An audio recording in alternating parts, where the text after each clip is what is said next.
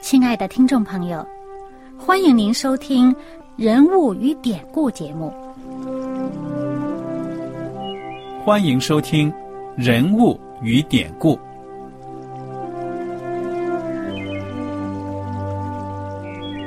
听众朋友们，当你读圣经的时候，不知道有没有过这样的想法？生活在几千年前的圣经人物，与我们这生活在二十一世纪的人有什么相关吗？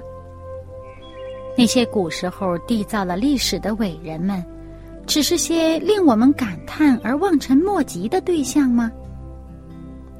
那些败坏了品德的小人和有负圣托的失败者，难道只是为了让我们嗤之以鼻吗？在这个人物与典故的节目里，我和小燕将与大家一起，通过圣经中的人物和他们的事迹，看看我们能从他们的故事中得到哪些启发，以便用正确的态度来对待我们每天所面对的生活和挑战，共同奔走天国的旅程。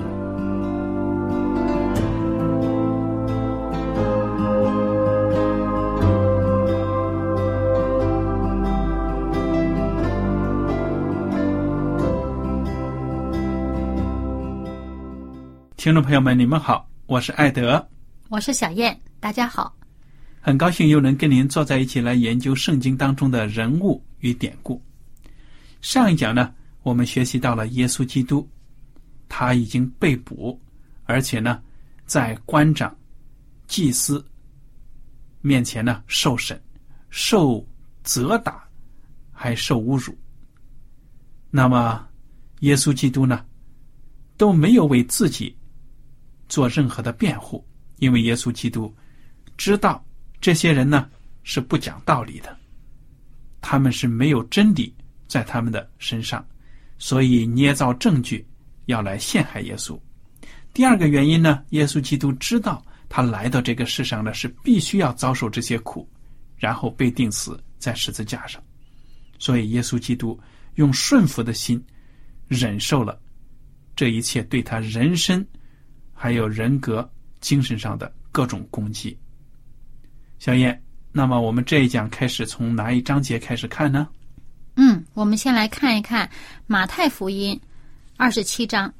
其实呢，呃，在这里呢，先要请大家，如果您手头上有圣经的话呢，请你把圣经预先翻到这四卷福音书。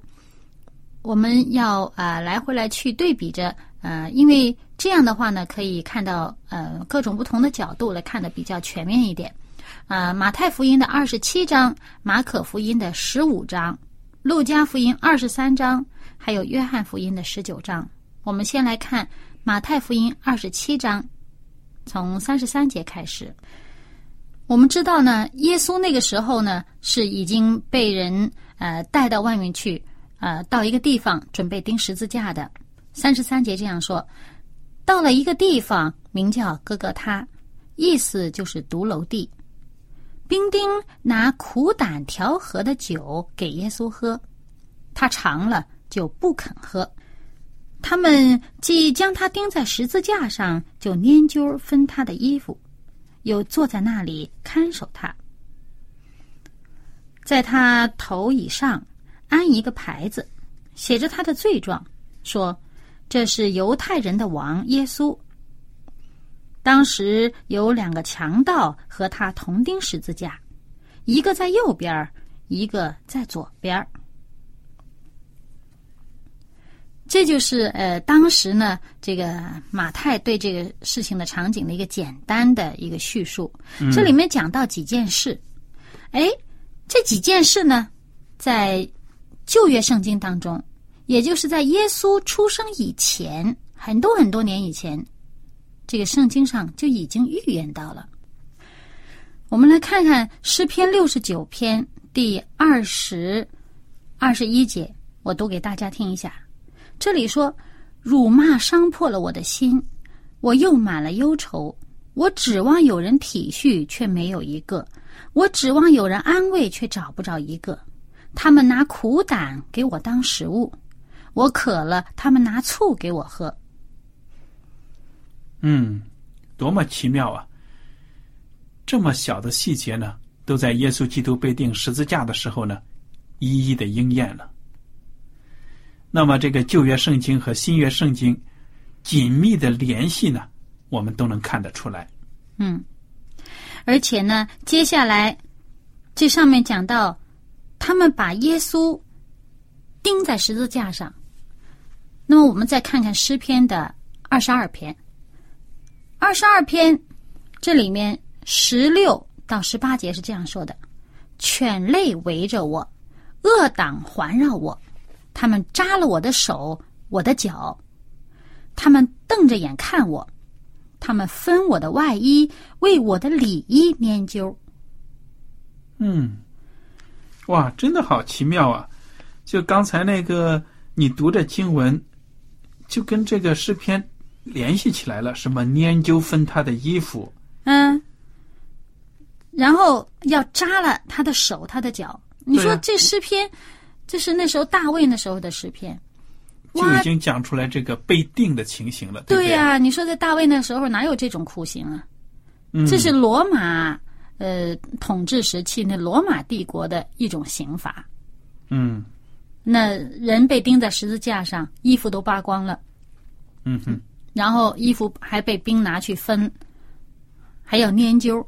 哎，在很久很久以前，这个圣经上已经把耶稣这事情呢全都预言了。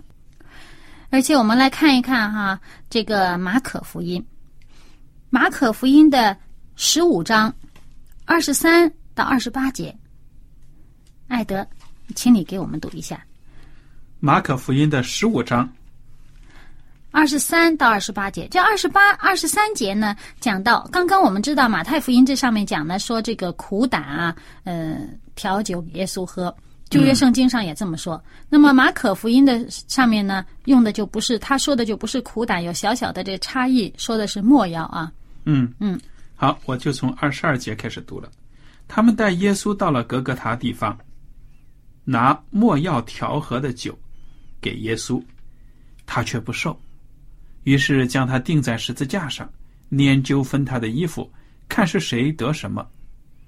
钉他在十字架上是四出的时候，在上面有他的罪状，写的是犹太人的王。他们又把两个强盗和他同定十字架，一个在右边，一个在左边。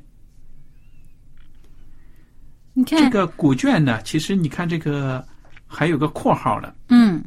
第二十八节，有的经文上有，有古卷在此有，这就应了经上说的话，他被列在罪犯之中。这句话呢是以赛亚书五十三章十二节的。嗯，所以啊，又是一个应验啊，两个囚犯被钉死在他的身旁。哎，你看他这里面呢，呃，马可福音告诉我们，耶稣被钉的这个时间，钉上十字架的这个时间呢是四出。这是在呃，就是九十点钟的样子。哎，被钉在十字架上面的时候呢，除了耶稣一个人之外，旁边还有两个强盗，一左一右。而圣经的预言，这个刚才以赛亚书五十三章十二节呢，是这样说的：说啊，他也被列在罪犯之中。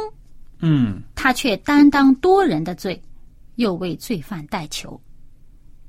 哎，这段话，耶稣在这个最后的晚餐的时候已经跟门徒说过了。嗯，那路加福音二十二章呃三十七节，耶稣对他的门徒说：“我告诉你们，经上写着说，他被列在罪犯之中，这话必应验在我身上，因为那关系我的事必然成就。”嗯哼，很奇妙的。是在这个罪犯的中间，而且呢，以赛亚书还说了，耶稣除了他担当多人的罪以外，他还为罪犯代求。嗯，我们看看这个记载在哪里？路加福音二十三章三十三到三十四节。路加福音二十三章三十三到三十四节，我读给大家听。这里说，就在那里把耶稣钉在十字架上，又钉了两个犯人，一个在左边，一个在右边。当下，耶稣说：“父啊，赦免他们，因为他们所做的，他们不晓得。”那这就是耶稣基督为那些定他的这些人呢献上的祷告，对不对啊？嗯，所有这些策划、实施这些阴谋的人都被包括在里面。耶稣还为他们祷告呢。嗯，耶稣为他们祷告，你看，祷告的内容说什么呢？赦免他们，因为他们所做的，他们不晓得，他们犯罪，他们无，因为他们无知。嗯哼，那耶稣为他们这样祷告，然后路加福音后面就说啦，说兵丁啊就研究分他的衣服。那至于这个兵丁分他的衣服呢，讲的最详细呀、就是在约翰福音上面。我们刚才一开始读的这个呃马太福音的这个过程啊，讲到呢，呃，耶稣这上面有一个牌子，而且呢，这些呃兵丁呢，看守的兵丁呢，呃，分他的衣服。那么在约翰福音对于这两件事呢，记载的最详细。我们来看看约翰福音十九章从十六到二十四节。约翰福音十九章十六到二十四节，艾德，请你帮我们读一下吧。好。于是比拉多将耶稣交给他们去钉十字架，他们就把耶稣带了去。耶稣背着自己的十字架出来，到了一个地方，名叫独楼地，希伯来话叫格格他。他们就在那里钉他在十字架上，还有两个人和他一同钉着，一边一个，耶稣在中间。比拉多又用牌子写了一个名号，安在十字架上，写的是“犹太人的王拿撒勒人耶稣”。有许多犹太人念这名号，因为耶稣被钉十字架的地方与城相近，并且是用希伯来、罗马、希腊三样文字写的。犹太人的祭司长就对比拉多说：“不要写犹太人的王，要写他自己说我是犹太人的王。”比拉多说：“我所写的我已经写上了。”兵丁既然将耶稣钉在十字架上，就拿他的衣服分为四份，每兵一份，又拿他的里衣。这件里衣原来没有缝，是上下一片织成的。他们就彼此说：“我们不要撕开，只要研究，看谁得着。”这要应验经上的话说：“他们分了我的外衣，为我的里衣研究。”丁丁果然做了这事。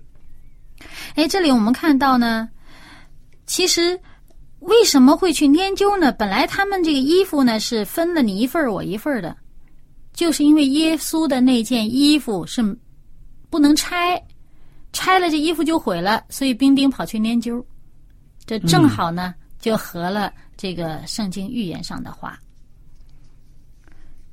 那么，至于这个周围围观的人是什么样的态度呢？我们再翻到这个马太福音二十七章三十九到四十四节，我们看到呢，这个正如诗篇的二十二章呃六到八节上所说的，那个预言上面这样讲说：“但我是虫，不是人，被众人羞辱，被百姓藐视，凡看见我的都耻笑我。”他们撇嘴摇头说：“他把自己交托耶和华，耶和华可以救他吧？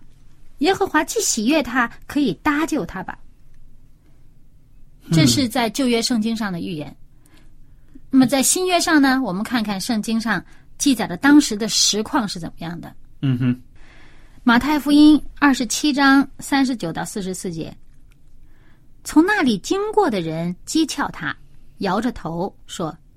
你这拆毁圣殿三日又建造起来的，可以救自己吧？你如果是上帝的儿子，就从十字架上下来吧。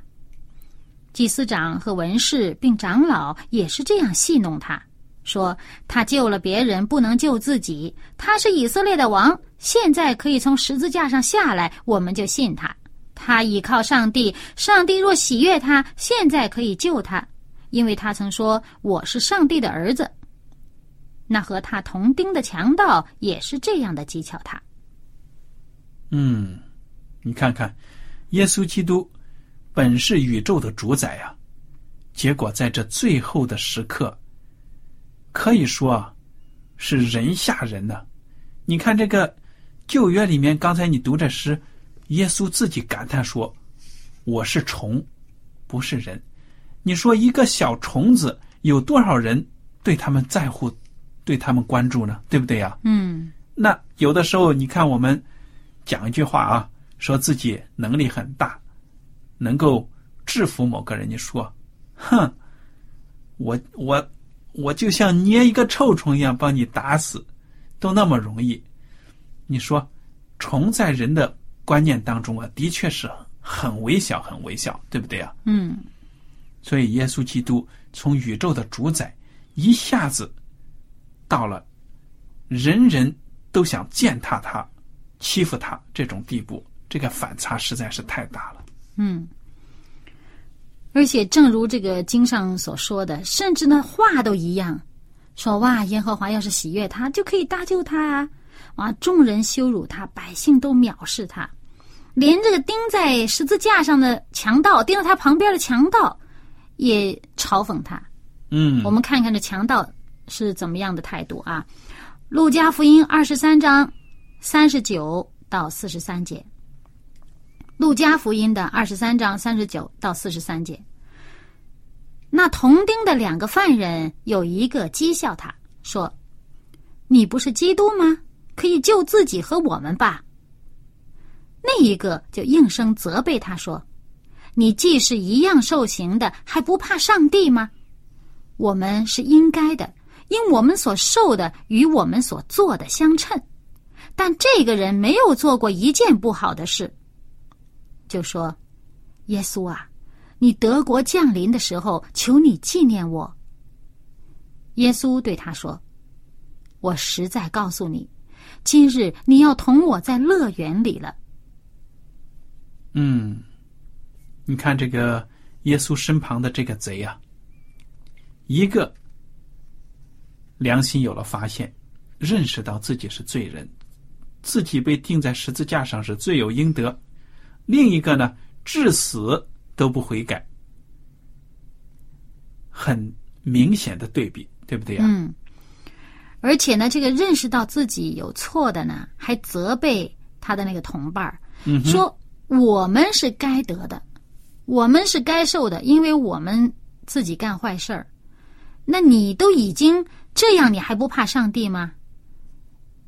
另外一方面呢，他又对耶稣说，在这里他显现出了他对耶稣的这个信任。他相信，他相信耶稣是上帝的儿子，而且他相信耶稣必然德国降临。他说：“你德国降临的时候，求你纪念我。”那么耶稣就给他了一个极大的应许，就是说那时候呢，他必然跟自己在乐园里。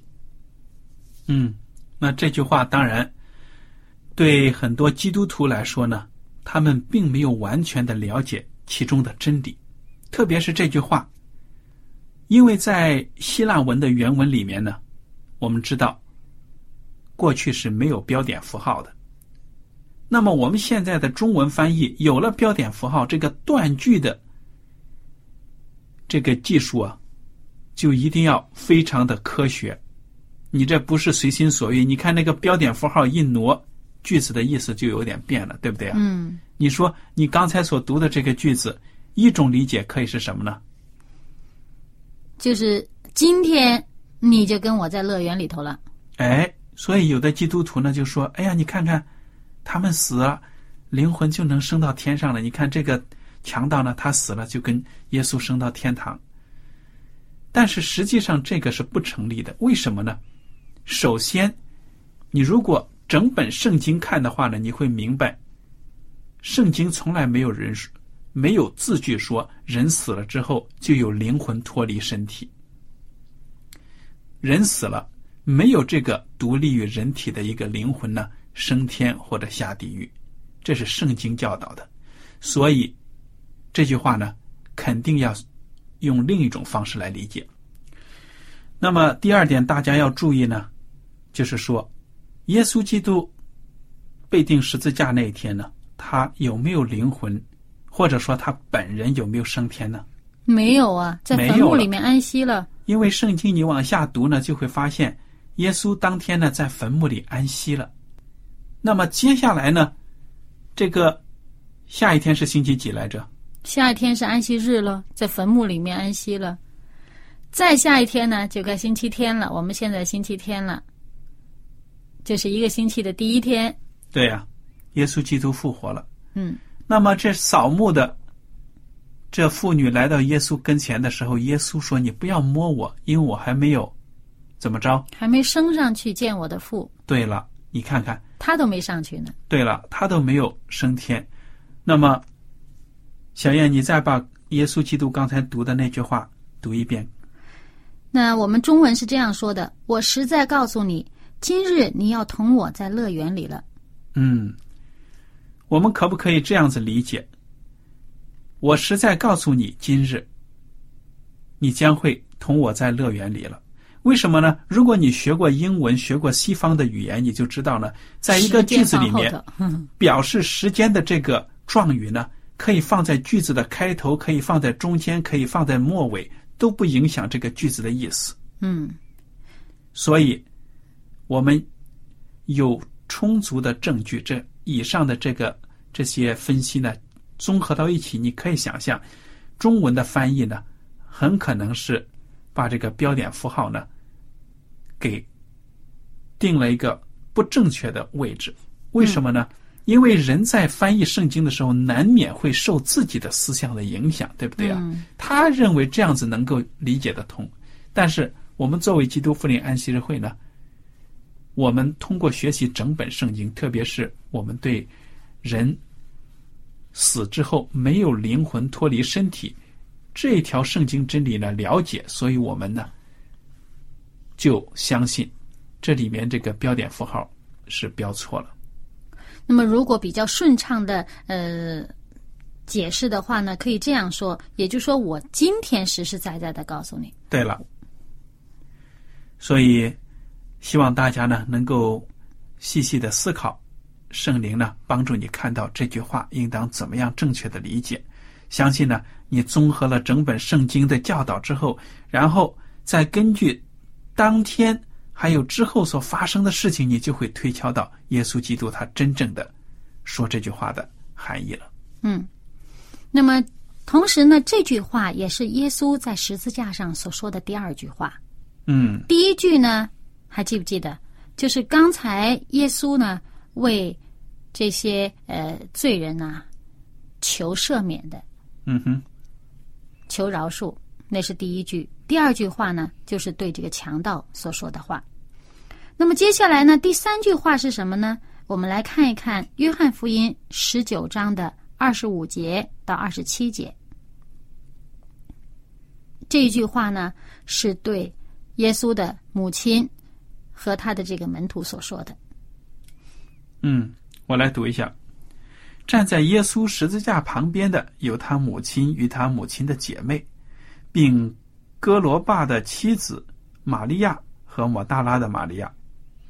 耶稣见母亲和他所爱的那门徒站在旁边，就对他母亲说：“母亲，看你的儿子。”又对那门徒说：“看你的母亲。”从此，那门徒就接他到自己家里去了。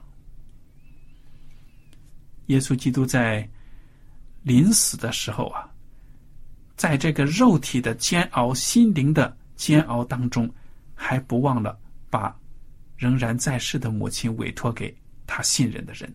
嗯，你看他对人的爱啊，是多么的细致。那么，耶稣基督，这是他在十字架上所说的第三句话，对不对？嗯，对。那么接下来呢，我们看看这个时候呢，发生了一个天象的大变化。我们来看看马太福音二十七章的四十五到四十九节，这里呢包含着耶稣在十字架上所说的第四句话。马太福音二十七章四十五节开始，从五正到申初，遍地都黑暗了。约在申初，耶稣大声喊着说：“以利以利，拉玛萨巴各大尼。”就是说，我的上帝，我的上帝，为什么离弃我？站在那里的人，有的听见就说：“这个人呼叫以利亚呢。”内中有一个人赶紧跑去拿海蓉蘸满了醋，绑在苇子上送给他喝。其余的人说：“且等着看以利亚来救他不来。”嗯，耶稣基督在这个十字架上发出痛苦的呼喊，对不对呀？嗯，那旁边的人还听走了样了。其实耶稣喊的这句话也是旧约圣经上的一句话，嗯哼，就是诗篇二十二篇的第一句。嗯，这上面说呢，诗篇二十二篇第一句说：“我的上帝，我的上帝，为什么离弃我？”说明这个诗篇呢也是具有预言性质的，对不对啊？嗯，而且耶稣基督在这最后的时刻为什么会发出这样痛苦的一种呼叫呢？从这个内容里面听得出，他好像对上帝失去了一种信任。那么我们知道，耶稣基督一直到最后都是坚定对上帝的信心。为什么在这里会发出这样的呼求？他是作为什么样的角色，以什么样的角度来发出这样的呼喊呢？我的上帝，我的上帝，为什么离弃我？其实我相信呢，他并没有不信任天赋上帝，而是他已经切切实实感受到天赋上帝离他而去，因为他当时他是以一个罪人的身份被钉在十字架上，上帝的公义呢是要消灭罪恶，耶稣代替我们全世界的罪人呢，替我们受了这个死的刑罚，在十字架上，耶稣感受到呢与天赋上帝的一个。好像是要永远离别似的，这么样一个，所以让他这个心都要碎了。所以我觉得你从这个话里面听出来，为什么不理解呀、这是一种不理解。上帝，你不是说常与我同在吗？为什么离弃我？所以耶稣基督当时是一个罪人的心，因为他呢背负着我们所有人的罪，嗯，发出这痛苦的喊声。而且呢，以这个肉身的身份呢，他确实感受到自己与天赋分离了，那种痛苦，因为他从这个创世到这时候，他跟天赋从来没有分开过，那种亲密度，那这时候这种分离让他极其的痛苦，是我们想象不到的。而且呢，这个时间是什么时候呢？连天地都黑暗了。那当时是五正到申初，就是申初呢，大约就是呃，约在申初说，耶稣喊这句话，申初大约就是下午三四点钟的样子，大约三点的样子。